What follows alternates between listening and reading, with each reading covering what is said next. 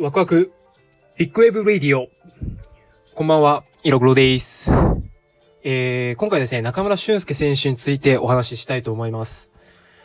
今シーズンでユニフォームを脱ぐ決意をされたということで、まだまだですね、名残惜しいんですけれども、今日、あの、最後のですね、試合を、あの、見ました。えー、なんか、今までのその、中村俊輔選手の歴史なんかですね、他の番組とか、スポーツニュースなどで語られてると思うんで、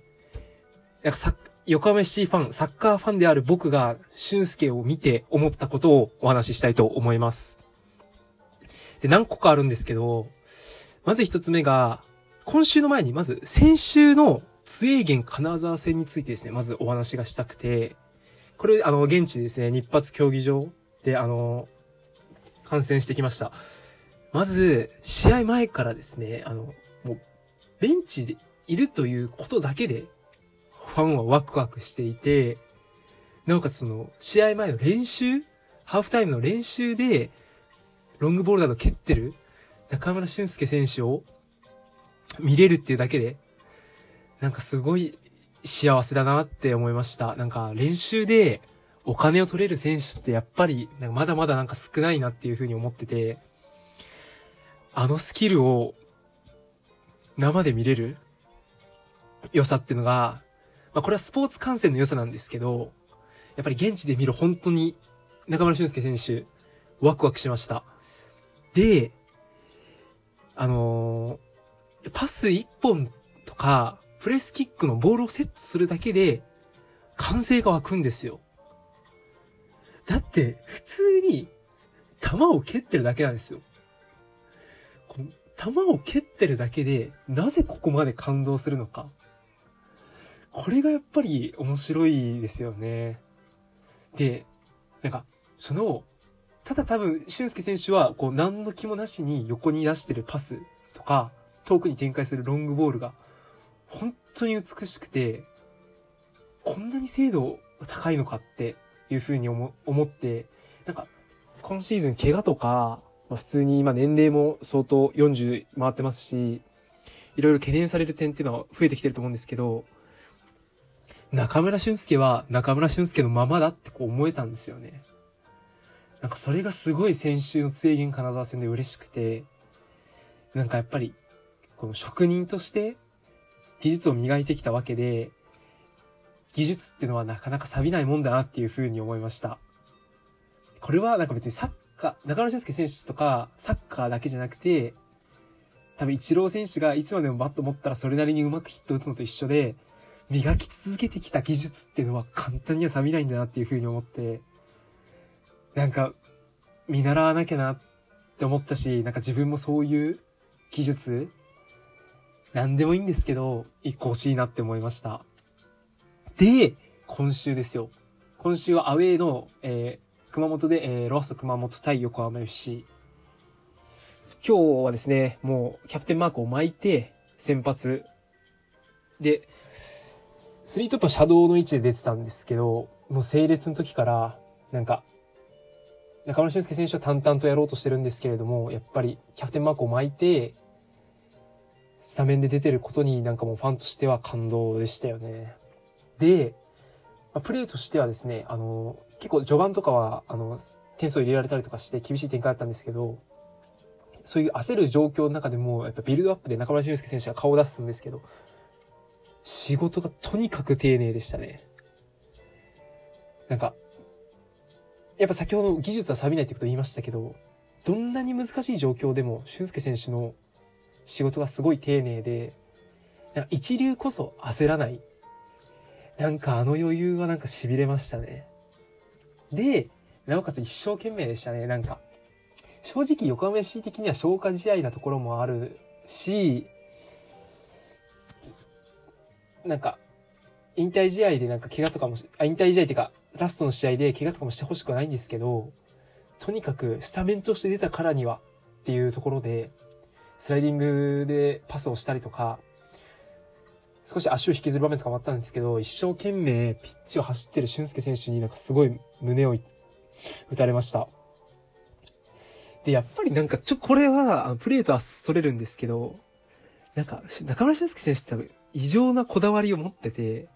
髪型とかもずっと変わんないし、だかあと今日思ったのが、すごい古いスパイク履いてるんですよね。僕が、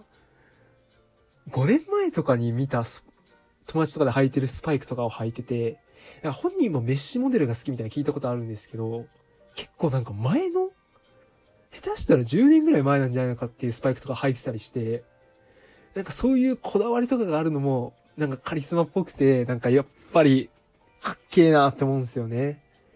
で、やっぱり興味持ったんですけど、若々しいですね、なんか。すごい。髪も黒くて、ふさふさでってのもあるかもしれないんですけど、なんか20年後とか見ても、あ、俊介は俊介のままだってまた思えるじゃないのかなっていう風に見て、なんかすごい安心しました。はい。で、まあ、これが、まあ、最近の中村俊介選手の話ですね。で、なんか、やっぱ中村俊介選手を語られるときって、あの、マンチェスターユナイテッド戦で、あの、ファンデルサール選手からフリーキックを決めたっていうシーンがよく映し出されてて、なんか、日本人の誇りだみたいな、っていう風によく紹介されてて、あ、その、あのシーンもやっぱり、何回見ても、もう、何回見ても感動するし、この先も多分何百回も見るんだろうなっていう風には思ってるんですけど、僕がなんか俊介選手の凄さを認識した場面が、それ、それとはまた別のシーンにあって、これはなんか情熱大陸かなんかで、俊介選手になんか密着する、ど、あのー、番組だったんですけど、あのー、スコットランドリーグにいるときに、セルティックに所属してて、宿敵のレンジャーズの因縁の戦いで、中村俊介選手が、と、とんでもない位置から、あの、フリーキックを決めるんですよね。で、こうユニフォーム脱いで、こう喜んでるシーンがあるんですけど、なんか、で、なんか観客席にちょっと飛び込むみたいな。なんか日本人があそこまで愛されてるのってまだ見たことなくて僕。すげえガキだったんですけど、小学生とかで。まあ、子供ながらにすごい誇らしかったのすごい覚えてて、僕はマンチェスターユナイテッドよりあのシーンなんですよね。多分あの時期にスコットランド行ったらみんな中村って言われる時期だと思うんですよ、日本人。なんかあそこまで日本人が、今、今でこそ大谷選手とか、なんか、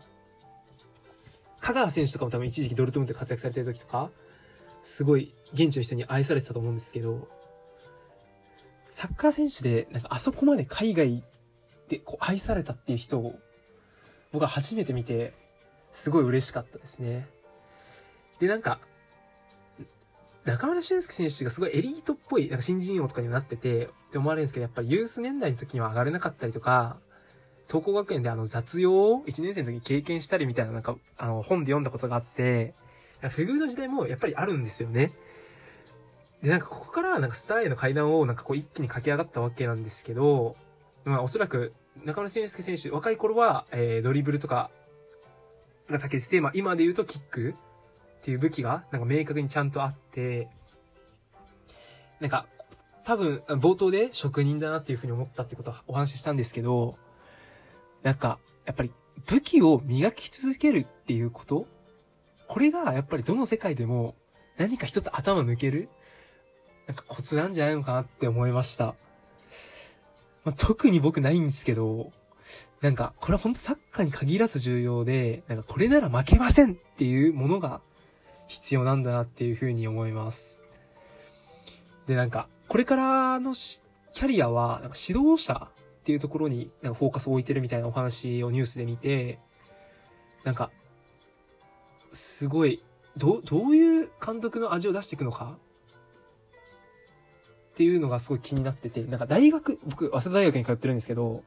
大学でですね、あの、早稲田大学のスポーツ科学の大学に通われている川口義勝さんと福西隆さんの授業を、あの、先々週ですね、お聞きしたんですけど、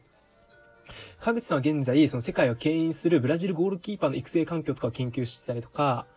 こう、福西さんは、その自身がこなしてたボランチの役割を丁寧に説明する、そう、いかにゲームをコントロールして、チャンスはどのように生まれたかを、こう、意識して解説、解説者として活動してるとか、そう、興味深いお話をたくさん聞いて、俊介選手の今後のキャリアで、どういうところを自分の持ち味として、指導者として活躍していくかっていうところで、なんかまた楽しみ増えたな、みたいな。どうなっちゃうんだよ、みたいな。っていう風になんか思いましたね。プレースキックに特化した日本代表のコーチとか生まれるかもしれないですし、なんかワクワクしますね。なんかまあ本当まだまだ見てたい選手だったなっていうふうに思いますね。なんか名場面がもたくさんあるんで、ちょっとまあ後でですね、YouTube でプレイ集を見漁りたいと思います。あの、特にですね、やべっち FC フリーキック伝授されてる動画知ってますか？あれがたまらなく好きで、蹴るはずもないのにずっと見てるんですよね。はい。てな感じで、あの、今回はですね、中村俊介選手について語らせていただきました。また、あの、スポーツについて語りたいと思います。以上で終わります。ありがとうございました。アローハー。